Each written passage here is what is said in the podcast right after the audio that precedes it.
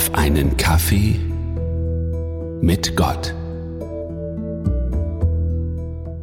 Eine weitere Woche liegt vor uns. Es ist Montag. Willkommen zu diesem Tag. Der Montag hat unter allen Wochentagen den vermutlich schlechtesten Ruf. Heute geht es wieder mit der Arbeit los. Verpflichtungen, fremdbestimmte Zeit, Hetze durch den Alltag. Der Blick in die Nachrichtenportale trägt auch nicht dazu bei, dass dieser Montag gut beginnt.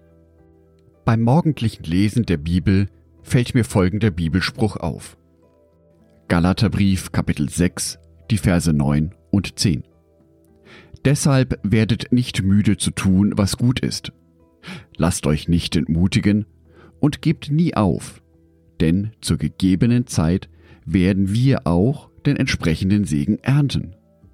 Lasst uns jede Gelegenheit nutzen, allen Menschen Gutes zu tun, besonders aber unseren Brüdern und Schwestern im Glauben.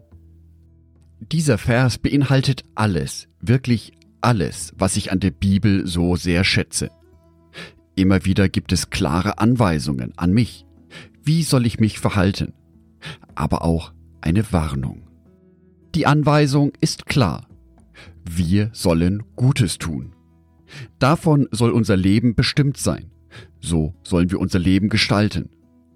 Gutes tun, und zwar allen Menschen. Dieses Gutes tun wird von der Bibel an dieser Stelle aber nicht weiter konkretisiert. Vermutlich deswegen, weil das gute Tun einfach so unterschiedlich geschehen kann. Es gibt nicht nur eine Art, wie ich Menschen etwas Gutes tun kann.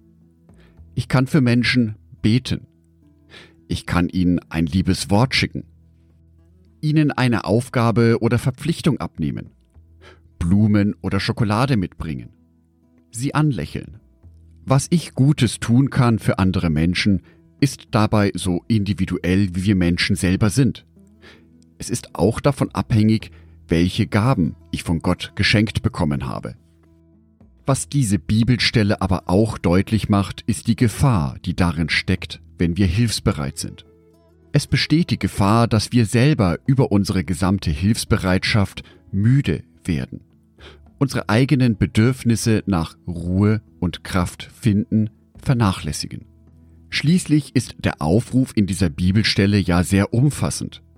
Wir sollen allen Menschen Gutes tun. Und das kann eine ganz schöne Herausforderung werden. Das kann ganz schön überfordern. Die Bibel spricht hier sogar von dem Wort entmutigen. Synonyme für entmutigen können sein deprimieren, frustrieren, mürbe machen, mutlos machen, zermürben, demoralisieren. Das alles klingt sehr bedenklich. Das hört sich fast schon nach depressiven Verstimmungen an. Dies darf nicht passieren, denn Gott will ja schließlich, dass es uns gut geht. Er will, dass wir uns einsetzen, jedoch im Rahmen unserer Kräfte, die wir haben. Deswegen gibt er uns in diesem Bibelvers auch eine Priorisierung mit. Wir sollen allen Menschen Gutes tun, besonders aber unseren Brüdern und Schwestern im Glauben. Das heißt nicht, dass wir uns allen anderen Menschen gegenüber mit einem Mal unfreundlich verhalten sollen. Aber es zeigt doch an, wie wichtig Gott seine Gemeinde hier auf Erden ist. Wie wichtig es ihm ist, dass diese Gemeinde gestärkt wird, sich untereinander stärkt, füreinander da ist. Diese christliche Gemeinschaft ist Gott wichtig. Deswegen sollen wir auch ein besonderes Augenmerk auf unsere Mitgeschwister lenken. Wer sich so verhält, wird von Gott auch mit einem entsprechenden Segen belohnt werden, den er zur gegebenen Zeit erhält. Es wird also nicht sofort erfolgen. Meine gute Tat wird nicht sofort belohnt werden, sondern zu der Zeit, die von Gott bestimmt ist so kann es mir passieren, dass mir etwas Gutes getan wird in einem Moment, in dem ich es besonders benötige. So werde ich gesegnet. Und natürlich gilt für uns Christen sowieso. Unser Lohn wird es sein, dass wir Jesus Christus einmal auf der neuen Erde im Paradies sehen dürfen. In einer Existenz ohne Krankheit, ohne Sorgen, ohne Nöte, ohne Probleme. Dafür lohnt es sich zu kämpfen. Ich wünsche dir, dass es dir heute gelingt, Gutes zu tun. Es muss nicht viel sein.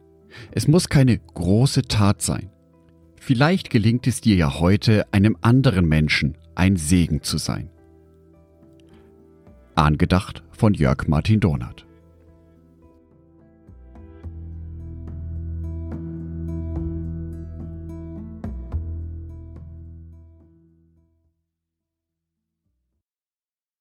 Ein herzliches Dankeschön an alle meine Patreons, die es mir ermöglichen, weiterhin den Podcast auf einen Kaffee mit Gott zu produzieren. Herzlichen Dank an Sonitschka und an Andreas Pfeiffer. Auf Patreon kannst du mich bereits mit einem Euro monatlich unterstützen. Oder du lässt mir ein paar Sterne da. Das sagt dem Algorithmus nämlich, dass dies ein guter Podcast ist und wird so mehr Menschen angezeigt. Vielen Dank schon vorab.